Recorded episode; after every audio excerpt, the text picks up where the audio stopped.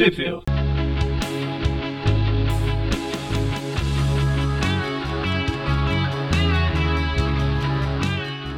Bem-vindos a mais um Flip View. Eu sou o Gustavo. Eu sou o David. Tudo bom, gente? Eu sou o João. E estamos aqui para falar de Dark, de Reinado Sombrio. Não, não, não é Reinado Sombrio não. Isso daí já tem anos. É do demônio. Hoje, é, dessa vez o reinado é do demônio, não é o, o Norman que tá reinando na parada agora. Apesar de ser um plot bem parecido, é, é um, é um, é um dominante diferente.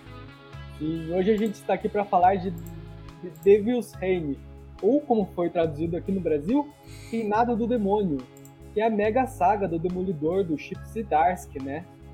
E, João, você pode dar uma contextualizada nessa mega saga pro pessoal que tá caindo de paraquedas e não passou pela cozinha do inferno? Posso sim. Então pode ser até estranho, né? A gente comentando coisa de Demolidor, mas vai fazer sentido lá na frente. É... essa saga começa como? O... o rei do crime, o Wilson Fisk, ele atualmente é o prefeito de Nova York.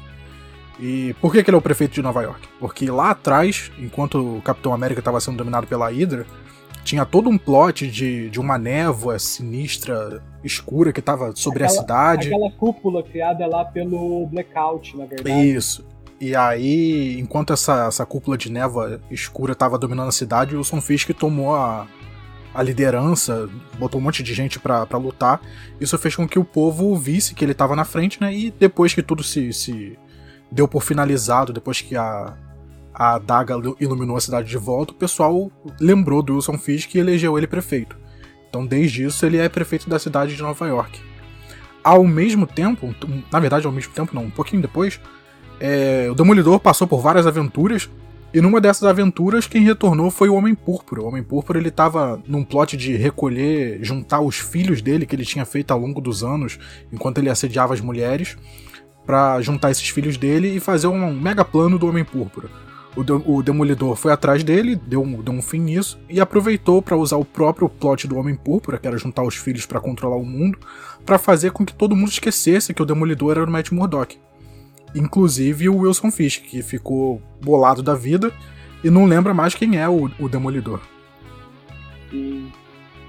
E é meio que nessa onda, né, do, do rei do crime prefeito, e sem saber quem é o demolidor, que a gente entra nessa mega saga. Isso aí. Gente... Gustavo, aproveita e, e vê aí pra gente onde que saíram essas edições no Brasil. Na verdade, eu vou falar primeiro das edições, porque a gente não vai falar da saga toda, né? Ah, sim, exato. Ela é imensa.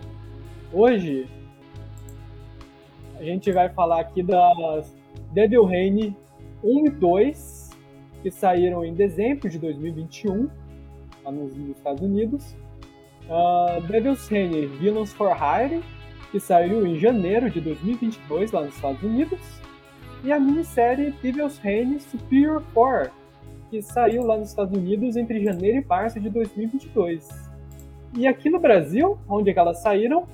Elas saíram, as Devil Reign, a série principal, elas saíram na primeira edição de Reinado do Demônio, da Panini em outubro de 2022, enquanto a Devil's Reign Villains for Hire saiu na Reinado Sombrio Cerco aos Heróis número 2, aqui da Panini, saiu em novembro de 2022, enquanto a minissérie do Otto ela saiu aqui na Reinado, de, no Reinado Demônio Cerco aos Heróis número 1, de outubro de 2022. A gente tirou um pouquinho da ordem para assim, a Panini ela publicou meio que todas as minisséries juntas, assim, e a gente tá tentando botar uma ordem na casa, fazer tipo o Trip View. É, desde que existe tipo, Mega é. Saga, tá aí a, a Panini tentando encaixar tudo de um jeito que faz sentido e a gente explicando do melhor jeito. Sim. E a gente vai começar aqui pela Devil Reign número 1. Ela saiu lá nos Estados Unidos lá em, em ela saiu em 8 de dezembro de 2021. Ela foi escrita pelo Chip Zdarsky, ela foi desenhada pelo Marcos Checheto, com arte final do próprio Marcos Checheto também, com cores do Márcio Mendes e letras do Clayton Coles. Checheto, Marcos Checheto aqui, ele é um nome que vocês, fãs do Homem-Aranha, vão se lembrar bastante muito em breve quando chegarmos numa fase uh, Ultimate aqui no Brasil. Em breve não, o Marco Checheto tá aí desde sempre trabalhando na Marvel, já, já, Sim, ele já desenhou muito Homem-Aranha, muito Venom. Sim. É que eu acho que esse é o trabalho dele que o pessoal vai lembrar mais dele, os fãs do Homem-Aranha, pelo menos.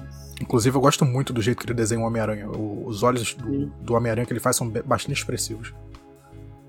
Sim. E a edição, ela começa aqui com Basicamente, essa daqui é uma coisa que é mais da fase do Demolidor. Aqui no Brasil elas saíram. Estou tentando me distrair. Elas saíram aqui, ó, as capas das edições onde elas saíram no Brasil. E a gente vai começar aqui pela Devil's Reign 1. Como eu já comentei, Gypsy Darsk e Marco Checheto na arte e na arte final. Essa edição ela começa aqui primeiro com os vilões que eram da fase do Zidarsky, lá, a Lizzie, que ela é uma chefe da máfia lá, que o rei do crime era meio subordinado, tudo. E que ela andou aprontando aqui com o Wilson Fisk durante a fase do Demolidor lá, só que ele meio que passou por cima dela. Tentou iniciar uma guerra de gangues, a 749 da Marvel, não deu certo, enfim. Ela meio que decidiu literalmente soltar o bar, é, pegar um, é, pegar o barco, né? Literalmente, ela tá indo para fora de Nova York, tá pulando fora dessa zona que vai acontecer. É. O Chips Dask, ele gosta muito de fazer isso, né? Ele gosta de dar uma finalizada nas coisas antes de, de começar as coisas dele. Então ele tá literalmente finalizando o, o run dele do, do Demolidor para começar uma outra história. Porque literalmente é só uma página de, de fechamento e para na próxima já começar o, o, contexto todo dessa história nova. Sim. E já começamos aqui com o Demolidor, né? indo confrontar o rei do crime, e o rei do crime tá. Ele tá muito. Eu não vou falar aquela palavra. Ele tá, ele tá possesso da vida. É, ele tá possesso da vida. que, tipo, todos os registros físicos que ele tinha do que o Demolidor, da identidade secreta do Demolidor também estão em branco. Ele, ele realmente não tá se aguentando de querer saber quem é o Demolidor agora. Ele tá na, no auge dele. Tá que nem o Romitinha lá na fase de Brasil. É, a gente vê que isso tá, já aconteceu semana passada, né? Não, não, faz muito sentido agora esse, esse recordatório, mas logo virando a página a gente vê que na semana seguinte ele botou as mãozinhas dele para acontecer ele tá botando em, em, em, uso, não sei se é essa a palavra certa, uma nova lei. Sim, a lei super-heróis não, né? Ele está basicamente banindo o vigilantismo de Nova York qualquer pessoa com ou sem superpoderes que realize qualquer ato de agredir um bandido na rua vai ser imediatamente preso. É, ele até comenta que já existia uma lei de super-heróis que, que tivessem menos de 21 anos não poderiam atuar, que é a, lei de Kamala. Só que aí ele aumenta essa lei, né? Ele fala que qualquer super-herói não registrado em Nova York vai ser, vai ser punido. Essa lei de Kamala, se vocês não sabem o que é, assistam os nossos assistam, não ouçam, eles ainda são só áudio, os nossos views dos campeões, que o último volume das, da série deles, ela tratou bastante dessa lei contra super-heróis infantis. Isso aí, nas próximas páginas, então, a gente tem a, a repercussão da, da atitude ali do Fisk, então, onde a gente tem um, bastante pessoas divididas ali, o pessoal entrevistando gente famosa ali, como o Tony Stark ali, uh, o pessoal de, de Krakow ali com os X-Men. Eu só queria comentar que os X-Men eles são muito pausos. Não, não, calma, calma. Eles são muito safados, porque eles pular, eles, tipo, eles já pularam fora dessa lei. Tipo, ó, a gente falou, ó, a gente tem imunidade diplomática, te virem aí, né? Muito embora eles tenham tido sim uma minissérie deles lidando com o reinado sombrio, o reinado do demônio. É, o, o, que a Tempestade fala é que ah, a gente não tem nada a ver, a gente mora em Krakow. Mas se algum mutante estiver em Nova York e for preso por causa dessa lei, aí vai dar ruim. Sim. Inclusive, nessa página a gente já vê as notícias sobre a criação dos novos Thunderbolts, né, do Wilson Fisk, que são a, literalmente a polícia de super-heróis aqui, uh, quem vigia os vigilantes, os Thunderbolts. É, ele... quem vai ser o... Não, pode falar.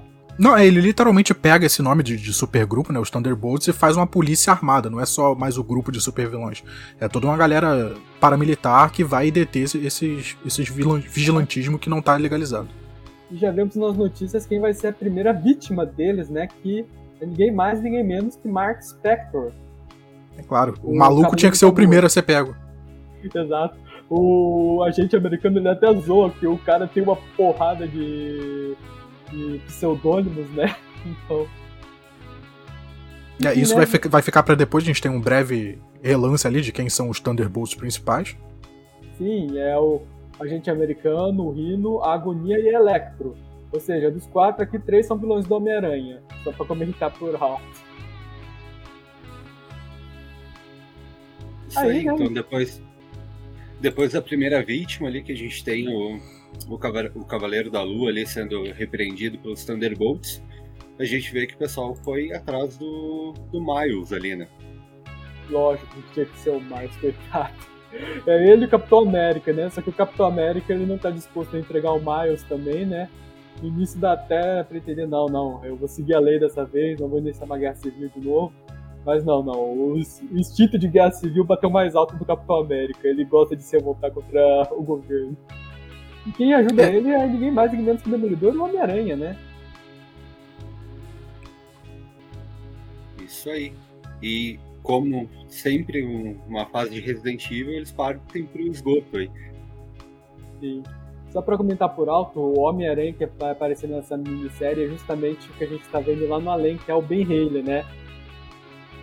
Isso, é o Homem-Aranha legalizado, com propriedade intelectual é o... registrada. Exato, é o Homem-Aranha registrado lá em cartório. Enfim, né? Eles vão lá para a base secreta deles, né? Lembrou, isso lembra bastante a Guerra Civil também, que o Capitão América ele também tinha a base secreta deles lá no esgoto, os heróis foragidos. E a gente depois vai então pra Torre do Senhor Fantástico. Né? É, alguém finalmente vai tomar providência sobre o, o Reed Richards operar qualquer coisa Tecnobubble nuclear num, num prédio em Nova York. Infelizmente, eles vão deixar tudo isso nas mãos da única pessoa que eu acho que seria pior que o Reed Richards pra cuidar de uma coisa dessas, que é o nosso querido Dr. Octopus, né? É, ele chega de mansinho, bota uns colares inibidores no, na Reed, no Reed e na. Uh, infelizmente, eles não têm sentido aranha, né? eles não têm sentido uhum. fantástico. Só que o coisa, o Tocha Humana e os filhos do, do casal, eles conseguem escapar, né? Antes dos Thunderbolts pegarem eles. Isso aí. E aí, então a gente parte para uma parte mais subúrbio ali, onde a gente Sim. tem onde a gente tem ali a parte do desculpa perdão aí gente Sim, é, gente... o, Luke, é o casal Luke, é o casal Cage, né? Isso aí, a gente tem o Luke Cage e a Jessica Jones ali, e eles uh, veem um incidente ali, e eles acabam ignorando a lei ali e fazendo a parte deles, né? E nisso, na verdade, eles foram lá porque estavam prendendo, se eu não me engano, esse é o Falcão de Aço. Isso aí, é. o, Shocker, o Shocker ele tá, tá prendendo o Falcão de Aço aí de, é, de, por causa da, dessa prisão tá tendo uma, uma confusão ali com os ônibus e os carros, tá tudo caindo. Caramba, sempre que eu penso que eu me livrei do Falcão de Aço, ele volta a aparecer aqui nos views. Mas ele voltou só para ser preso. Sim, pelo Shocker ainda por cima, é. né? Tipo, é o, é o saco de pancadas do Homem-Aranha. Tipo, o cara, o cara usa até uma roupa do colchão justamente pra aguentar mais porrada. É, acaba que o Shocker ele tá ali para prender o Falcão de Aço, mas aí aparece o Luke Cage e a Jessica Jones, ele já vai prender os dois também de bandeja. Sim. O poderoso e a poderosa é o, é o nome de herói deles aqui no Brasil. Enfim, né, eles conseguem derrotar o Shocker, obviamente, e o Luke Cage aproveita para irritar um pouco nas internets falando a real sobre o Rei do Crime. o Rei do Crime é um homem muito grande que na verdade é um homem muito pequeno. É, a, o, o, ideal é a gente não comentar quadro por quadro, mas esse, esse discurso que o Luke Cage faz é muito poderoso, né? Que ele fala que que ele não é um super-herói fantasiado, que ele é só um, um, um, cara de Nova York, que se acontecer alguma coisa no bairro dele, ele vai proteger sim. E se isso é tá fora da lei, ele vai ficar fora da lei. E que se o Wilson Fisk não gostar, é para ele vir lá e, e, buscar ele. Que ele vai continuar fazendo isso. E falando em Fisk, voltamos pro Fisk tendo uma reunião familiar aqui com o mais recente filho dele, né? Ele, na série do Demolidor, nós descobrimos que o Rei do Crime, ele andou botando o chifre na Vanessa. Vanessa! E ele acabou tendo um filho, né? Ilegítimo, com uma outra mulher, e esse filho tá aí meio que confrontando o pai dele, porque ele quer ser o, o novo Rei do Crime também. Ele enquanto o rei do crime ele quer pular da, fora da vida de crime, o filho dele quer pular dentro da vida de crime. É, né? Já que o, o, Wilson Fish agora ele é prefeito, ele não pode ter essa alcunha, né? De rei do crime. E aí, como essa alcunha de rei do crime tá, tá, tá de, de bobeira ali, o Butch ele tá querendo pegar pra ele. Sim. E por sorte, o Fisk não faz nada, como o próprio Butch comenta, né? O cara, ele literalmente ele fez um esforço hercúleo, né? Só para ressuscitar o filho legítimo dele ele não vai ser, o Fisk ele tem muitos defeitos, mas ele não é o tipo de pessoa que mata a família dele. Tanto que o Richard ele morreu na mão da mãe dele, porque o pai nunca teve coragem de fazer aquilo com o filho. Mas enfim, né? Agora vamos aqui pro Mike Murdock, né? Que na, no Demolidor, esse pseudônimo do Demolidor, ele ganhou vida própria, ele se transformou numa pessoa real. Que é basicamente ele é o Haley do, do Demolidor. Ele é o clone babaca dele, do Demolidor, só que sem poderes. É, isso foi, foi esquisito também, né? Porque foi numa época que o Demolidor ele tava fazendo alguma coisa com os inumanos. E aí um dos inumanos que podia trazer conceitos à vida, o que as pessoas imaginassem, trouxe esse, essa, essa alcunha do, do Demolidor à vida. Sim. Enfim, né? O cara tá de boa no escritório dele, né? Final, é, né? ele é como se fosse um parceiro do Butch, um parceiro que. Sim que tá ali é, pra tentar pegar essa alcunha do Rei do Crime junto com ele. Os dois estão meio que tramando para se transformar nos novos, reis do, nos novos reis do crime, né? Como eu falei, o cara é o Haley do Homem-Aranha. Coitado do Haley, agora ele é um pseudônimo, ele virou sinônimo de clã de babaca das pessoas. Enfim, vamos voltar aqui pro casal poderoso, né? Recebendo uma visita de ferro. Basicamente, o, eles estão aqui arrumando as malas, tudo, e eles vão encontrar o Tony Stark, que tá esperando eles aqui fora, que tá to totalmente Robert Downey Jr. aqui, né? Isso aí, ele faz uma proposta para eles combater o rei do crime, concorrendo à a, prefeitura ali, lado a lado, da maneira diplomática, sem ir contra, sem ir contra o governo em si. Sim.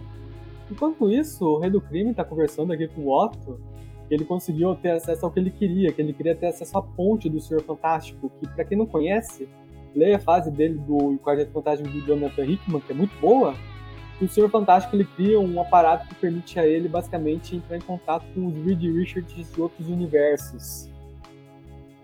Isso aqui, enquanto o Octo está aprontando aí com a ponte, vez que aparece o Rei do Crime, que ele tá querendo ter uma conversinha com outro vilão do Homem-Aranha, do Demolidor, que é o Homem Púrpura. Isso aí, a ideia dele é fazer igual os propagandinhas de Jequiti ali e colocar na mente de todo mundo aí a ideia de votar nele de novo. Sim. O Zebediah, ele é muito esquecido ele tenta usar os poderes dele no Rei do Crime, ele se esqueceu que lá na Marvel Team Up anual, se eu não me engano é número 3, ou é número 4, ele tentou fazer isso com o Rei do Crime, uma história do Frank Miller, do, um Demolidor, eu recomendo bastante. E o, Demo, o, Rei do Crime ele é uma das pouquíssimas pessoas do universo Marvel que elas possuem força de vontade suficiente para resistir à vontade do Homem Púrpura. Então o cara acaba levando uma verdadeira surra. Enquanto a gente vê que o Rei do Crime quer virar um ele não quer ser o prefeito, agora ele quer subir um pouco na política. Ele quer virar o novo, ele quer ser o novo presidente dos Estados Unidos. Isso aí, excelente gancho. E é, antes, antes de, de, fechar, né, a gente vê que o Wilson Fisk pegou uma faca e matou o Homem Púrpura. A gente não sabe se matou, aparentemente é, matou. Uma... Desceu o cacete nele, né? É porque tem uma faca na mão dele no, no quadrinho anterior. Sim. É que o Homem Púrpura ele é meio difícil de matar. É um dos poderes dele é que literalmente que o cara não morre. Tipo, ele já foi atropelado por um trem e ele não morreu. E agora a gente vai aqui pra Devil's Reign 2. Calma. Sinto muito. Tá. Aqui. Devil's Reign 2. Ela saiu em 29 de dezembro de 2021. mesma equipe criativa. Zip Zedais no roteiro, Marco Checheto na arte, na arte final, Mário Mendes nas cores e Clayton Coles nas letras. E a edição ela começa aqui com basicamente as indústrias Range, né? Onde o Punho de Ferro ele recebe a visita de outro Thunderbolt, enquanto ele está conversando aqui com o, o, man, o amigão dele do peito, o BBF dele, o Luke Cage. É, o Luke Cage liga pro Danny Rand e fala, ó, vai dar ruim, já, vi, já tentaram vir atrás da gente, vão ir atrás de você. E aí na hora aparece o Ossos Cruzados e pra, pra capturar o, o Danny Rand. Sim. Aí eles. A cena termina com eles indo atrás enquanto o rei do crime dessa. Enquanto o pessoal tá lá meio que bom conseguindo levar melhor em cima do Rand. Enquanto isso, né? A atual Demolidor, agora são dois Demolidores né, lá na fase do Demolidor. Temos o Homem Sem Medo e temos a Mulher Sem Medo. No caso, a Electra. Ela ainda fazer uma visitinha ao Rei do Crime, né? Só que ela acaba não podendo fazer muita coisa contra o Rei do Crime, porque agora ele possui os poderes do Homem Púrpura. Ele tem um cristalzinho lá com um dos dedos do Homem Púrpura lá que dão a ele os poderes do Homem Púrpura. Se ele mandar alguma coisa, a pessoa tem que obedecer. Inclusive, acho que é por isso que ele tava com a faca na última edição, para pegar esse dedinho aí. É, isso aí, a gente viu que, que ele não matou o Homem Púrpura, ele só deu uma cortada num dedo. Sim. Aí, é, e aí, aqui, aqui a gente vê que o Homem Púrpura funciona como Death Note. Se você arrancar uma página, ela continua funcionando. Sim. Enfim, né? A Electra ela consegue fugir tudo. Enquanto isso, os heróis eles estão se reunindo aqui no Central Park, né? Só que eles não estão sozinhos, eles estão sendo seguidos por uma criança púrpura. É, eles se encontram no, no Central Park pra, pra botar em, em, funcionamento a antiga mansão dos Vingadores, que tava sem aparecer aí uma vida. Sim. Enfim, esse programa é um programa de Homem-Aranha. O Trip é um programa de Homem-Aranha, eles vão estar na vizinha do inferno. Então vamos aqui pro nosso chegado Ben Haley, né? Tava demorando para ele aparecer. Sim. E no caso ele só ele aparece para brigar, né? Porque no caso fizeram um, um clarim diário de refém justamente para atrair ele. E quem tá lá é o treinador e o chicote negro. E vai começar a porradaria agora entre o treinador, que eu acho que é meio que vilão do Homem-Aranha nessa altura, né? Eles já estão se enfrentando bastante recentemente. Com esse vilão do Homem de Ferro. Enfim, é. vamos aqui pro. Pode falar. Enquanto isso, a gente tem aqui o, a questão o que está acontecendo com os outros heróis que foram presos ali. Dá uma, uma rápida mostradinha ali em relação a, ao Richard e a Sue, que eles estão presos junto ali com o pessoal que eles mesmos colocaram na prisão, né? Então o pessoal quer retaliação total, né? Sim. Enquanto isso, a gente vê que o Homer Púrpura ele realmente sobreviveu e ele não só sobreviveu, ele tá preso naquele mesmo aparato que o Doutor Destino usou lá com, no próprio Homem Púrpura, lá na Graphic Novel Imperador Destino, que permite a pessoa usar os poderes do Homem Púrpura em escala global. E o Dr. Octopus tá, foi quem montou a máquina para ele, né? Até então, essa máquina era apenas um boato. Afinal, né? O do, próprio Doutor Destino apagou da memória das pessoas que aquela história aconteceu. Muito embora ela seja uma história muito boa e mereça ser lembrada. É, e aqui e... o, o Otto ele fala que, que ele tomou precauções, ele tem neurobloqueadores para o Homem Púrpura caso, caso dê ruim. Que não é só o Wilson Fisk que está protegido. Sim, o Dr. Octopus, como o próprio Senhor Fantástico comentou, o Dr. Octopus ele não é um capanga, né? Tipo, os interesses dele do Rei do Crime se alinharam, mas ele não vai se submeter ao Fisk assim tão fácil. Enquanto isso, né, na neve temos a Electra, elas indo de confronto a ninguém mais, ninguém menos que o Craven, o caçador, né? É, isso a gente vai ver numa outra história mais pra frente, é só um chamariz pra, pra, pro Tain, que a gente vai falar depois. Sim. Enfim, né? Vamos aqui pra mansão dos Vingadores, com os heróis reunidos. Inclusive o Miles tá aí entre a galera, né? Temos que lembrar que existe o personagens do Homem-Aranha nessa história pra gente comentar elas. Isso aí, e o pessoal chega numa decisão ali que realmente o Tony Stark já não é mais a pessoa mais carismática do grupo ali, que talvez ele não seja a melhor escolha, né? Pra bater de frente com o Fisk ali. Pois é, né? O... Infelizmente, Robert Downey Jr. não estava interpretando ele no cinema, então caiu um pouco os pontos de carisma do Homem de Ferro. Não, é engraçado que aqui o Luke Cage, ele até fala, né, que ele não, não quer, ele não tem esse negócio de, de política, que ele não saberia o que fazer se ele fosse eleito de verdade, mas como uma figura pública, nesse momento ele é melhor do que o Tony Stark. Até porque o Tony Stark já esteve envolvido em outras guerras civis aí anteriores e não é o melhor para esse é, momento. É, sempre que ele entra numa guerra civil, o cara escolhe o lado errado, então realmente melhor é manter ele um pouco da escolha, né? O cara ficou bem chateado, inclusive. Ele tá fazendo uma cara aqui de. Enfim, né? Voltamos aqui pro Ben Haley levando uma surra do treinador. Obviamente, porque a gente tá vendo uma lei que o Ben Haley ele é um saco de pancadas aranha, né? Aquela musiquinha. Homem-Aranha, Homem-Aranha. Nunca bate, só apanha. Inclusive, o treinador, é, essa aparição dele, ele não tá com, com o escudo, com a espada dele, que são equipamentos clássicos. Ele tá só com uma luva de choque, né? Que para acompanhar o Chicote Negro. E mesmo assim ele tá dando uma surra no Homem-Aranha. Sim. Enquanto e aí isso, o, né? o Homem-Aranha ele só consegue escapar porque ele começa a tirar sarro do Chicote Negro, né? Que ele é um, um vilão de terceira linha, que ele tá ali só para tomar conta dos, dos reféns. Enfim, né? Mesmo com a coleira ele consegue escapar, né? Sendo defenestrado. Ah, é, é o, o plano dá certo, né? O chicote negro da, pula pra cima dele, mas é o suficiente pro treinador botar uma colheira de, de antipoder nele. Enfim, né? Voltamos aqui pro Dr. Octopus, né? Que ligou a ponte e ele dá início ao seu plano superior, né? E o plano superior dele é reunir um quarteto superior. Pô, cara, eu fiquei tão feliz quando eu vi essa imagem, porque é uma ideia tão simples e que ninguém nunca fez.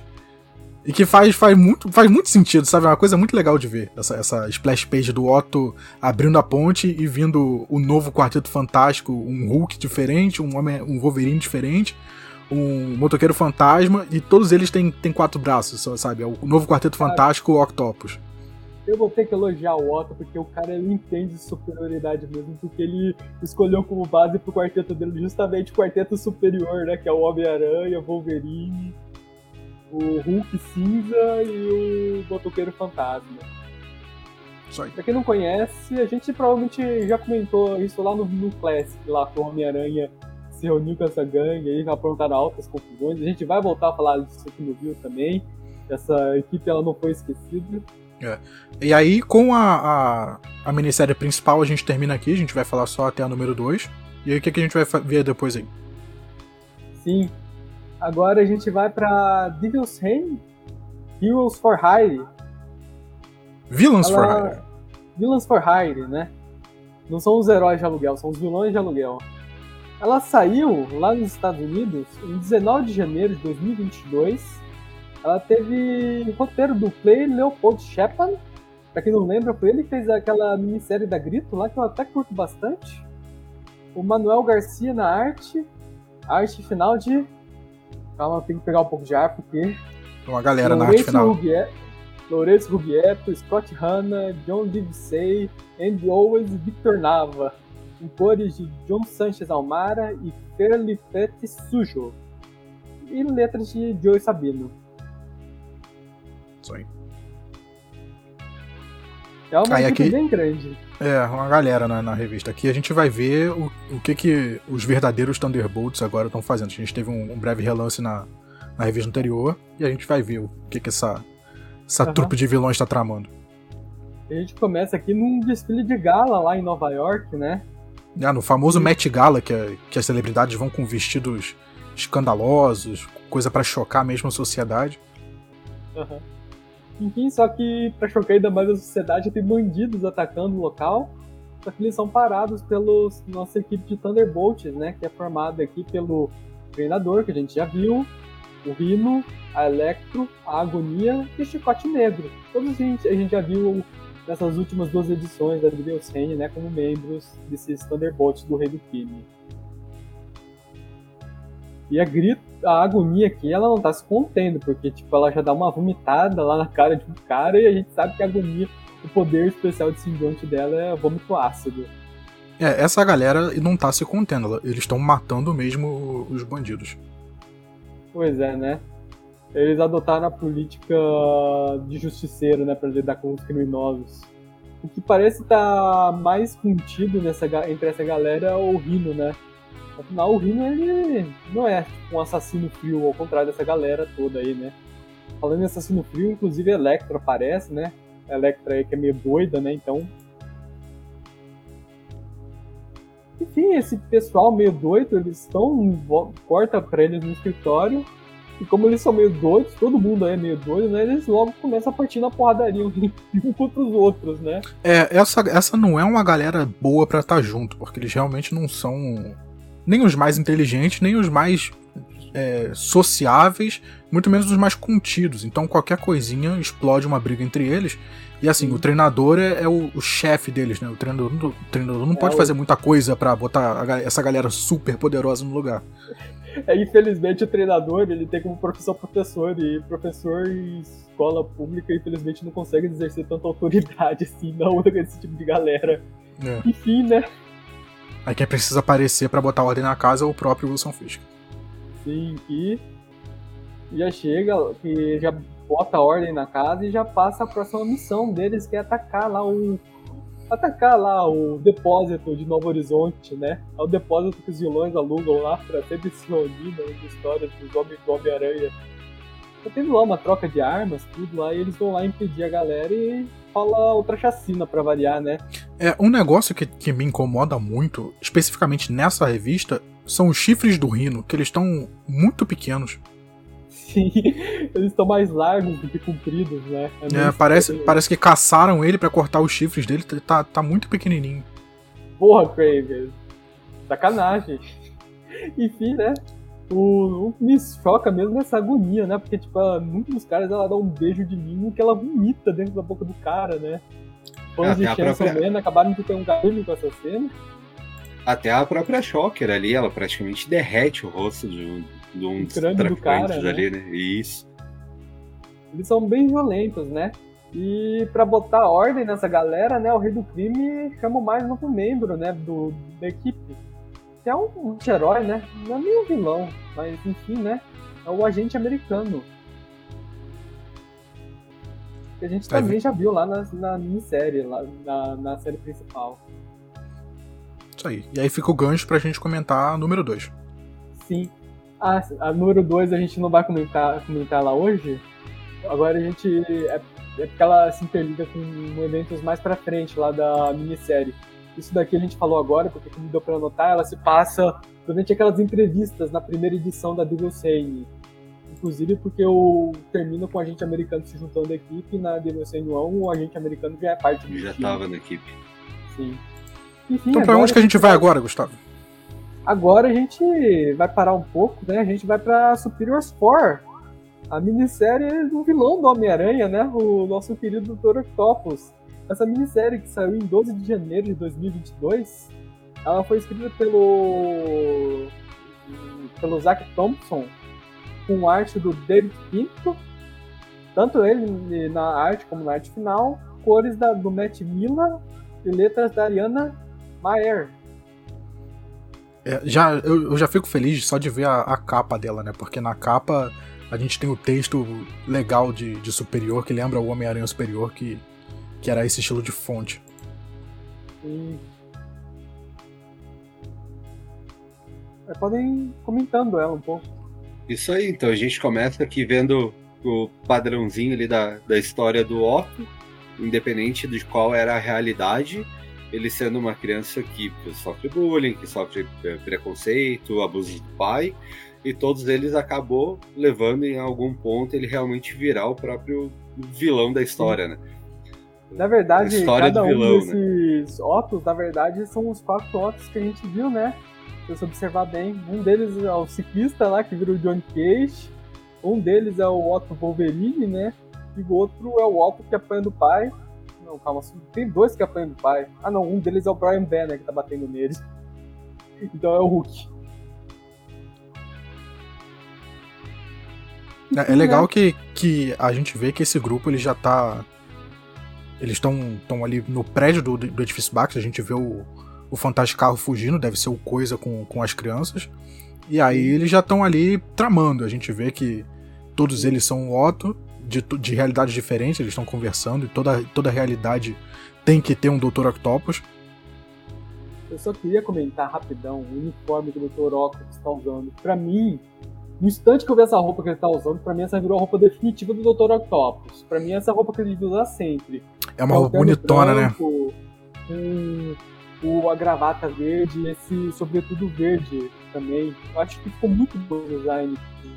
E, e, e, é aquele tom de verde meio aquamarine, é um verde bonitão. E esse, esse sobretudo é, é um sobretudo preto, né? E só a parte de dentro dele é esse tom de verde.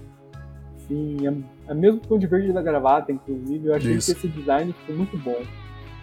E, aqui não, é, a, gente vê aqui que o Otto ele, ele se considera um, um ser infinito no multiverso, né? Que em todo universo tem sempre que tem um Doutor Octopus, assim como também tem um Homem-Aranha, um Doutor, um Doutor Estranho.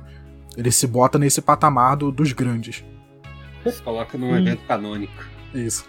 Sim, o Doutor Octopus é um evento canônico. Enfim, né? Ele decide então ir atrás dos outros Octos, né? Porque ele tem planos para esses Octos octávios. Ele começa a ir capturando esses Octos, né? Eles conseguem. Eles, primeiro eles brigam aqui com o Homem de Ferro dessa dimensão que eles acabam de entrar. Eles acabam derrotando ele, né? Eles decidem ir pro próximo lugar, então.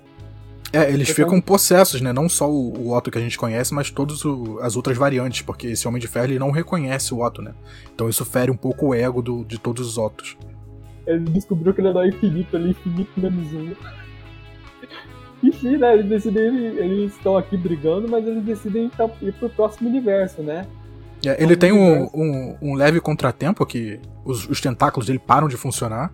E aí o, o motoqueiro, a variante de motoqueiro fantasma dele fala que isso é magia, que, que tem tudo a ver com, com demônio isso aí, do, do tentáculo dele não funcionar, na realidade que não tem o Dr. Octopus. Sim. Enfim, eles vão aqui para um novo universo, que é um universo mais ecologicamente correto, né? Tem árvore para tudo que é canto. Acho boa a iniciativa. E lá eles encontram um, o Otto Octavius daquele mundo que é um Homem-Aranha ecologicamente correto, né? É, esse, esse design desse Otto desse universo foi quase perfeito se não fosse esse cabelinho aparecendo por cima da máscara. Sim. É esse bem o uniforme do superior, né? Inclusive. É quase um, um Homem-Aranha brasileiro, no caso, né? Sim. É, porque ele tem muito tom de verde e amarelo, é, é isso Verde e amarelo, isso aí. Faltou só um azulzinho ali, né? Não, calma, tem o azul. Do... Ah, não, esses não são os tentáculos, eles são do Wolverine. Enfim, né? Começa a porradaria do quarteto superior contra esse Homem-Aranha. Eles conseguem dar uma surra nesse Otto. Esse Otto dá um resuminho da, da história de origem dele, que é bem parecido com o Dr. Octopus. Só que o Dr. Octopus revela o grande plano dele, né? E não é fazer aliança com esses Otos dos outros universos. Literalmente é devorar a mente desses Otos, né? Ele coloca um aparelhinho na cabeça desse Dr. Octopus e ele acaba drenando a mente dele. É, isso, isso me lembrou muito Naruto. Porque no Naruto, quando ele faz os clones, os clones aprendem aprendem novas técnicas, como ficam mais fortes, e quando os clones somem, o, o Naruto aprendeu tudo que os, que os clones aprenderam. É literalmente isso que os Otos estão fazendo. Estão pegando Otos de outros universos e, e absorvendo toda a inteligência e, e sagacidade de, do Otto desse universo. Cara, eu tenho uma dúvida sobre Naruto rapidona. Vamos abrir esse parêntese. É, há vários clones dele próprio e enviar para várias aldeias diferentes para aprender várias técnicas diferentes? Ou isso nunca se passou pela cabeça dos que sabiam usar essa técnica no clone, que eu sei que ela é uma meio, técnica meio proibida? O, o, Naruto ele faz isso uma vez, que eu me lembro, né? Pra, quando ele tá aprendendo o, o Rasen Shuriken, ele faz centenas de clones para os clones irem treinando. Mas para ir para outros lugares ele nunca fez, não. É, era um jeitinho de absorver novas técnicas. Enfim, vamos aqui para Atlântida, né? Atlântida de um outro universo, da Terra 7214. Sim, e vemos aqui quem será o grande vilão aqui, que é. Nossa, o. Dave Slot deve ter adorado esse vilão, ele é o Octopus Supre... Ele é o Octopus Supremo, né? É o Octopus Superior aqui. Que é o Dr. Octopus Doutor Destino. Doutor Estranho também, né? Meio que uma fusão dos dois. Dos três, na verdade. É, ele, esse, esse vilão ele fala que ele tá pronto pro Octopus da, do universo meio meio, que ele sabe que ele vai vir e ele tá só esperando. Sim. Agora a gente vai aqui para Superior 4, número 2. Ela que saiu em 16 de fevereiro de 2016. Mesma equipe criativa. A edição ela começa aqui, inclusive a, a capa aqui com o design que eu comentei, que eu achei o design supremo do Octopus já está aparecendo aqui para os espectadores poderem ver essa maravilha da arte. Enfim, essa edição começa com mais flashbacks, né, do, de realidades paralelas. É, deixa eu só, só te interromper antes de começar, a gente começar a falar da revista. Você falou do design dele. Ele só fica com esse design nesse, nessa minissérie, né? Porque lá no, no Reinado não. do Demônio ele não tava assim, ele tava com sobretudo verde, um negócio meio uma chapa de metal Sim. no peito. Sim, então esse, esse visual é, é dessa minissérie mesmo. Sim, infelizmente. Aí, né, a edição começa aqui com vários flashbacks de vários Doutores Octopus, lá com as histórias de origem deles de super vilões. Temos o Doutor Octopus que virou o Budok, né? Teve o Doutor Octopus que virou o líder, teve um que virou o lobisomem. O, o Octopus Supremo aqui, ele tá meio que fazendo o que o Doutor Estranho fez lá no Guerra Infinita, né? Que é observar todas as realidades de uma só vez. Tá se preparando pro, pro que vai chegar. Sim. Enfim, né? Sim. Enquanto isso, voltamos pro edifício Baxter. Onde realmente agora o vilão se, se revela aí pro Octopus do meio-meio ali. Uhum. Aí, né, os Octopus eles começam a ter uma batalha de egos aqui, né? Eles começam a meio que brigar, querendo cada um decidir o que vai fazer. Infelizmente, os Otto, o Otto ele tem esse problema de ele não ser muito bom em trabalhar em equipe pelo menos uma equipe onde ele não é o líder. Ele é o é. cara que gosta de dar ordens, ele não é uma pessoa que gosta de acatar ordens ou acatar sugestões. É, essa equipe Isso. é uma equipe literalmente com quatro líderes, então tinha tudo para dar errado. Exato, né? Mas enfim, eles acabam sendo arrastados para Atlântida, né? Que a gente viu. Eles estão possessos, já estão brigando entre si, entrando na porrada. Só que nisso o Dr. Octopus ele acaba sendo levado para um portal e ele acaba sendo capturado pelo Octopus Supremo, né? Que já diz logo de cara que ele é o superior, né? A palavra favorita do Dr. Octopus do dicionário. É, a gente vê que, que ele é puxado para uma outra terra, na Terra 8968. Então a gente vê que aquela terra de Atlântida não era a terra desse Octopus, ele só estava fazendo um chamariz para eles serem puxados para aquela terra de Atlântida e o, e o Octopus ir sozinho encontrar esse Octopus destino enfim, né? Ele acaba chamando o resto do quarteto. E o quarteto tenta enfrentar esse Octopus superior. Só que esse Octopus superior, ele é um cara bem. Não... ele é bem. É, bem ele superior. é o. Bem superior, é. Eu tô tentando medir as palavras aqui que a gente tá no YouTube. É, ele, ele é literalmente Mas... o Doutor Destino. Ele tem controle sobre magia e tecnologia com todo o ego do Otto. Sim, e ele, tipo, ele derrotou várias entidades cósmicas, do Mamun, essa galera toda, né? Tipo, o cara é, tipo, é o cara, é, ele é um herói, ele é uma equipe de heróis de uma pessoa só, ele é, um, ele é os Vingadores de um homem só. Ele é o cara que lida sozinho com essas ameaças, então ele consegue derrotar esse quarteto superior até que bem facilmente, né? E ele, ele derrota, fazendo... ele derrota cada um de um jeito, né? Ele congela o, o, motoqueiro fantasma, o motoqueiro fantasma até pega um dinossauro que já que eles estão na Terra Selvagem para usar de montaria. Ele consegue fazer com que esses octopus acabem se submetendo a eles, né? E eles acabam cooperando para que o Dr. Octopus, que a gente conhece, seja derrotado, né? Eles arrancam os tentáculos dele e tudo, e ele acaba sendo capturado e levado lá para mansão do pra, pro castelo, né, do Dr. Octopus que é o o Sanctório do Supremo. Sanctório. Não é o Santório Santo, não, é o Santório Supremo. É, a gente tem um pobre coitado que tá preso com ele, um esqueleto que tá preso ali há infinidade de tempo. É, o cara, ele era aquele cara do Monty Python, a vida de Brian, que fala lá, seu sortudo, você é muito, muito sortudo. Enfim, né? O cara ficou lá tempo demais. O Dr. Octopus não tem ideia da sorte que ele tem, né? E aí a gente vê também que, que esse Santório Supremo é tipo Estúdio Ghibli, que é um castelo que fica andando como se tivesse perninhas. Sim. Agora a gente vai para a última edição do programa, né? A Superior Core 3. Ela que saiu lá nos Estados Unidos em, 9 de março de 2022. Mesma equipe criativa, só para comentar rapidão pro leitor, a gente colocou essa minissérie toda aqui, mesmo ela saindo mês, cada uma mês a mês, porque ela é uma historinha mais fechadinha, então realmente ela se posiciona em qualquer lugar da, da de.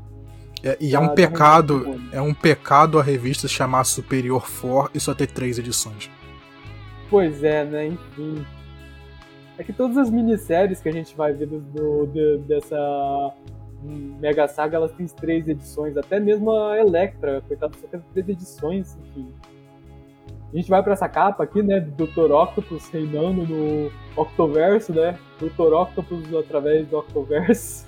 É, vários tentáculos que, que. Aqui a gente vê que, que o tentáculo pode ser qualquer coisa. Exato. Qualquer coisa que saia das costas da pessoa é um tentáculo. É, a gente começa com, com um conceito lá do, do, do Imortal Hulk, né? Do, de uma gota de sangue que germina uma possibilidade infinita. Sim. A possibilidade infinita que aparece aqui, inclusive, é o Homem-Coisa, né? É um personagem bem esquecido da Marvel. Eu gosto quando lembram que ele existe. E é um Homem-Coisa com quatro tentáculos de planta. Sim. Enfim, né? O Dr. Octopus está preso aqui na prisão, né? Não sabe a sorte que tem, só que ele acaba encontrando esse Homem-Coisa e ele consegue, com o toque dele, fazer esse Homem-Coisa se submeter um pouco a ele, né? Se bem queima um pouco a mão. Ou seja, o Dr. Octopus ele tem medo, infelizmente, ele não é o Demolidor. Uhum todos aqueles que conhecem o medo queimam ao toque do Homem-Coisa. Esse é o poder dele. É, e aí aqui a gente tem um grupo do, do Hulk, Wolverine e o Motoqueiro Fantasma conversando com o Octopus Supremo, Superior. A gente vê que ele tem um design que lembra muito quando o Otto ganhou aquele corpo dele novo, que é um, um cabelo meio moicano no topo da cabeça. Sim, o... cara bonitão, musculoso.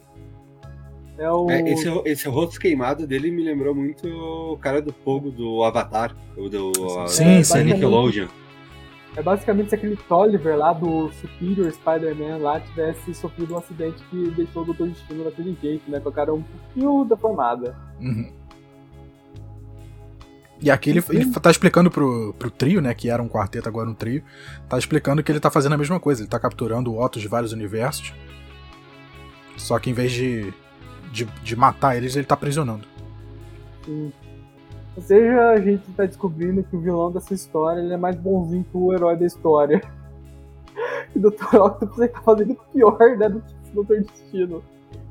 Enfim, né, o Dr. Destino ele consegue fugir, né, com a ajuda desse homem-coisa e se transforma numa espécie de, de. acaba se fundindo as costas dele, tudo, né? meio que vira os tentáculos novos do Dr. Octopus, vira os tentáculos orgânicos aqui. Isso aí. Os tentáculos uh, que são ambientalmente corretos. Eles não poluem nem nada, enfim. Enquanto o, o Doutor Destino, o, o Octopus Superior aqui, ele mostra as coisas, ele acaba aprisionando esse quarteto superior, né?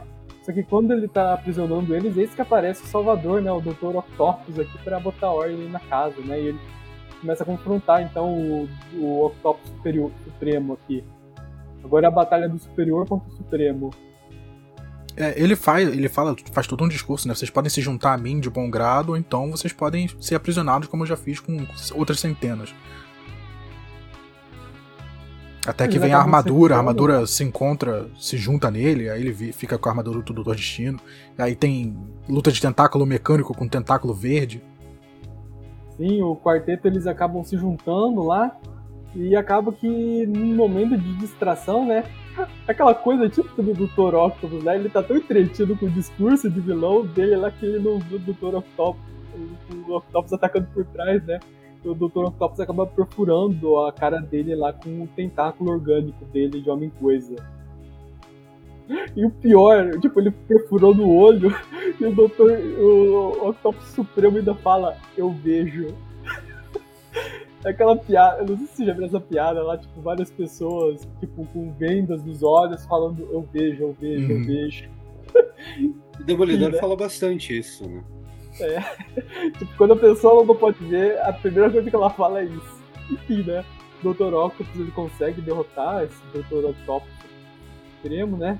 Ele consegue usar o poder deles lá para abrir o portal de volta para a dimensão deles. Eles conseguem voltar lá para casa deles lá. Eles estão lá com esse homem coisa agora, também no laboratório tudo. É, e acaba mais ou menos que o, o Octopus reconstruindo os tentáculos, o grupo ainda tá ali pra, pra tentar fazer outros planos. Eles começando a agir como vigilantes também na cidade, né? Enfrentando bandidos. Se juntando os Thunderbolts, né? Só que enquanto isso, aquele Homem-Coisa, ele acaba indo pra dimensão do Homem-Aranha ambientalmente correto, e ele acaba se transformando num novo herói, né? Ele acaba virando o Homem-Aranha Octopus daquele universo. Isso aí. E, e o pessoal, o pessoal daquele universo nem, nem acha que é diferente, só, só fala, ah, o Homem-Aranha voltou. É, trocou de roupa, né?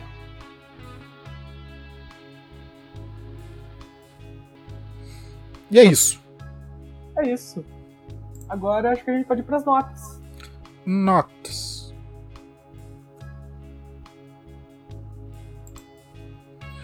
Se quiser, querem começar? David quer começar? Posso começar. Então, da parte ali mais urbana, então, a parte do Reinado Diabólico 1 e 2 ali, direto do arco ali, eu vou dar um 8. Eu acho, acho gosto bastante dessa temática mais urbana, mais uh, pé no chão, digamos assim, por mais que tenha a parte do Homem Puro por ali que tira um pouco da, desse pé no chão, mas mesmo assim eu acho bastante interessante. Já para essa, uh, essa trilogia aí do, do Quarteto Superior ali, confesso que eu achei ela. Uh, talvez seja pela época que eu acabei lendo ela, que eu achei um pouco similar ao que está sendo o Arif foi lançado ali, então tendo uma pessoa que observa, que está fazendo toda essa parte, ficou meio similar. Então, eu sei que o Arif veio depois, mas eu vou dar um 6 então para essa essa trilogia. Para Vilões de Aluguel, eu vou dar um 7, que ela é basicamente só uma historinha de porradaria mesmo, que não tem muito, muito ao que agregar. Show. Gustavo, quer ir ou posso ir? Não, eu comentar rapidão. A... Por enquanto que você... a Reinado do Demônio, ela tá bem interessante tudo. A gente até comentou quadros né, dela, porque justamente tem os diálogos e quadros muito bem desenhados, né? A qualidade está muito boa, a plot também está interessante por enquanto. Eu curti eu terem colocado o Homem Púrpura na história. Afinal, ele é um vilão demolidor meio esquecido, né? O pessoal acaba associando ele muito com a Jessica Jones, então eu gosto quando lembram que ele também faz parte dessa galeria de vilões demolidores desde sempre, né? Enfim, também curti a, a ideia do, do rei do crime meio que usando o poder político dele finalmente, né, para atazanar um pouco a vida dos heróis. Acho bem. Por enquanto eu tô achando bem legal essa, essa minissérie, essa Mega Saga. Eu vou dar uma nota 8,5 pra ela. Uh, os, os vilões de aluguel. Uh, ela, ela também, eu tô. Eu curti ela também, mas pela violência, né? É aquela coisa, mostrar que os caras não são heróis, né? Em nenhum momento. São todos vilões. Mais bonzinho lá é Rino, porque ele foi o único que não foi mostrado matando ninguém, porque o resto tava beirando ao gore lá, né? Na, na hora de, do vigilantismo deles. Então, pra ela, eu vou dar uma nota 7,5. Agora, pro Superior 4, ela não é ruim. Mas, tipo, ela escapa muito da proposta que é justamente a proposta da Bíblia que é uma saga mais urbana, tudo, essa coisa interdimensional, óculos de outros universos. Eu não curti muito essa viajada que deu, assim, né? Saiu um pouco da temática, da, da ideia do que deveria ser essa mega saga. Mas ela não é ruim ruim. Ela só me escapa mesmo da temática. É uma crítica, mas a história no geral ela é legalzinha. Então, pra ela, eu vou dar uma nota 7.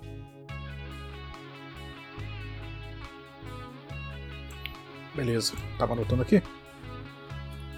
Já que a gente tá dividindo as notas. É, a saga principal tá indo bem pra caramba. Eu tô gostando do, de to toda essa trama política do, do Rei do Crime finalmente tá fazendo alguma coisa, já que ele é o, o prefeito de Nova York. É, acho que tá, tá fluindo bem, tá fluindo de uma maneira muito legal. É, faz sentido, eu, eu gostei do, dessa nova, desse novo ato de, de super-heróis não ser uma coisa mundial como era a Guerra Civil, civil ser uma coisa contida ali em Nova York, de, de aproveitar o, a lei de Kamala e só aumentar ela. E o lance de botar super vilões pra ser polícia, já, a gente já vê aí de, desde sempre. A arte tá, tá super maneira, eu gosto muito da, da arte do Marco Checheto. Então eu vou dar uma nota 9. Ela começou com tudo, para mim tá, tá excelente. É. Vou. Vou falar do, do, dos Villains for Hire. Villains for Hire tá no começo legal. É uma, um grupo de vilões muito, muito instável. Então acho que vai ser legal ver como é que eles vão, vão trabalhar com esse grupo de vilões, que, que é literalmente só tem maluco. Acho legal botarem o, o agente americano ali para tentar dar um jeito, uma, uma, vibe Capitão América de que ver se os vilões vão realmente obedecer ele. E gostei da arte também. A arte da capa me, me sobressai um pouco mais, uma, uma, arte que me chama um pouco mais atenção, não tem nada a ver com a, com a arte de dentro da revista. Mas a arte dentro da revista também não, não me ofende. É uma galera, assim, tentando trabalhar junto, tem muito, muito arte finalista. E me incomoda um pouquinho o, o design do Rino, mas eu não sei se, se tem alguém para culpar. Então vou dar uma nota 7. Enquanto a Otto Superior, eu, eu gostei bastante, foi a parte que eu mais gostei.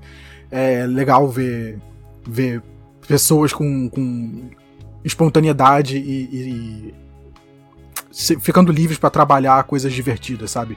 O Otto trazendo outros Ottos de outros universos para para ajudar ele. Não tem muito a ver com a saga, o que, o que o Gustavo falou, mas a gente vendo separado, não, assim, nem precisaria estar tá preso à saga. Isso poderia ser uma, uma aventura do Otto separado. Ele não precisaria nem ter ido buscar isso do, do Reed, ele podia ter inventado isso. Podia ser uma minissérie do Otto que se passasse em qualquer, qualquer dimensão, qualquer hora, sabe? Não precisaria estar tá dentro da saga. Faz sentido também estar tá dentro da saga. Eu gostei, do, gostei do começo, do meio, do fim. Eu me diverti bastante durante a aventura do Otto e seus comparsas, então eu vou dar uma nota 9 também. Beleza. Alguém fez as médias aí? Eu vou fazer, eu vou copiar aqui tudo e já faço as médias. Me dá um segundo, que eu sou de, de humanas, eu não trabalho com números. Temos alguém aqui de exatas para ajudar nas notas? Vamos lá. As... eu não anotei, mas poderia ter. Vou, vou, vou fazer aqui, me dá um segundo. A Devil's Reign, a gente tem 8 mais 8,5 mais 9.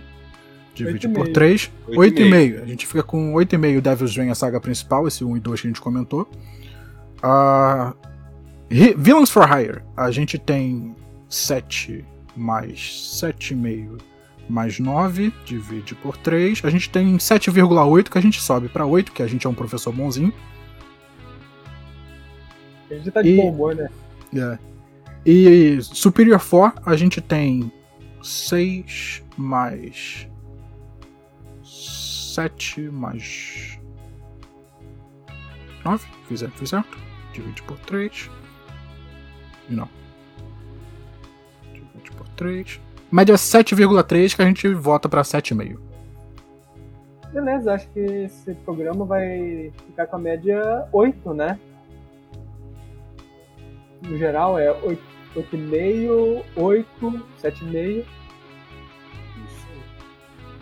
É um programa bom, né? Tá bem acima da média do View. Difícil a gente falar de histórias boas no, aqui. Vai Já tem um tempo pouquinho. daqui pra frente, a gente falar é. de coisas boas. Enfim, né? Esse foi o nosso Trip View, gente. É o programa que sai toda sexta-feira, que a gente comenta as histórias mais recentes envolvendo Homem-Aranha e companhia. Nas quartas, nós temos o View Classic, que acompanha toda a historiografia do Homem-Aranha, desde o surgimento dele na Mini Fantasy até agora o, ao momento da queda da saga do Clone. A gente tá na, no que é considerado uma das piores histórias deles lá. Vou lá assistir. A gente já saiu o primeiro vídeo. E só que na última na semana da a última semana, na sexta-feira da última semana do mês, a gente não tem nenhum desses programas. Nós temos o Tripcast, que é um programa mais com temas mais gerais envolvendo Homem-Aranha. Nosso último programa foi falando um pouco da Madame Teia, que está tendo filme agora. Uh, além disso, temos também o nosso padrinho. Se você gostar, gostar desses, do que a gente está fazendo aqui, você pode cooperar com a gente, ajudar a gente também vai receber algumas coisas. E outra coisa que você pode fazer esse vídeo é você dar sua curtida, né? comentar aqui, nem que seja para falar mal da gente, mas comente, por favor. Além disso, nós também temos os grupos do WhatsApp, temos o grupo do Facebook do Aracnofan, temos grupos do Twitter, Discord, Instagram, temos páginas do Facebook, Instagram também. Procurem Aracnofan, vocês vão achar lá. Se quiserem entrar pro, se quiserem entrar pro Discord, entre em contato. Acho que dá para encontrar em contato lá pela página, lá pela página do Facebook, a gente coloca vocês lá nos grupos. E é isso. É só. Isso aí, então. Boa noite aí, agradeço aí a minha estreia aí como real oficial agora. Eu Sim. comecei como padrinho, então eu recomendo aí pessoal que realmente apoia o trabalho aí dar uma chance pro padrinho que realmente dá uma aproximada e, surgir, essas, tem... surgir essas oportunidades aí. Temos alguns planos, inclusive, para uma coisinha para o padrinho, mas a gente vai desenvolver isso mais para frente. Fiquem ligados até lá. E é isso, gente. Até a próxima. Até mais. Boa noite, até mais. Tchau, tchau, Boa gente. Boa noite. Boa noite.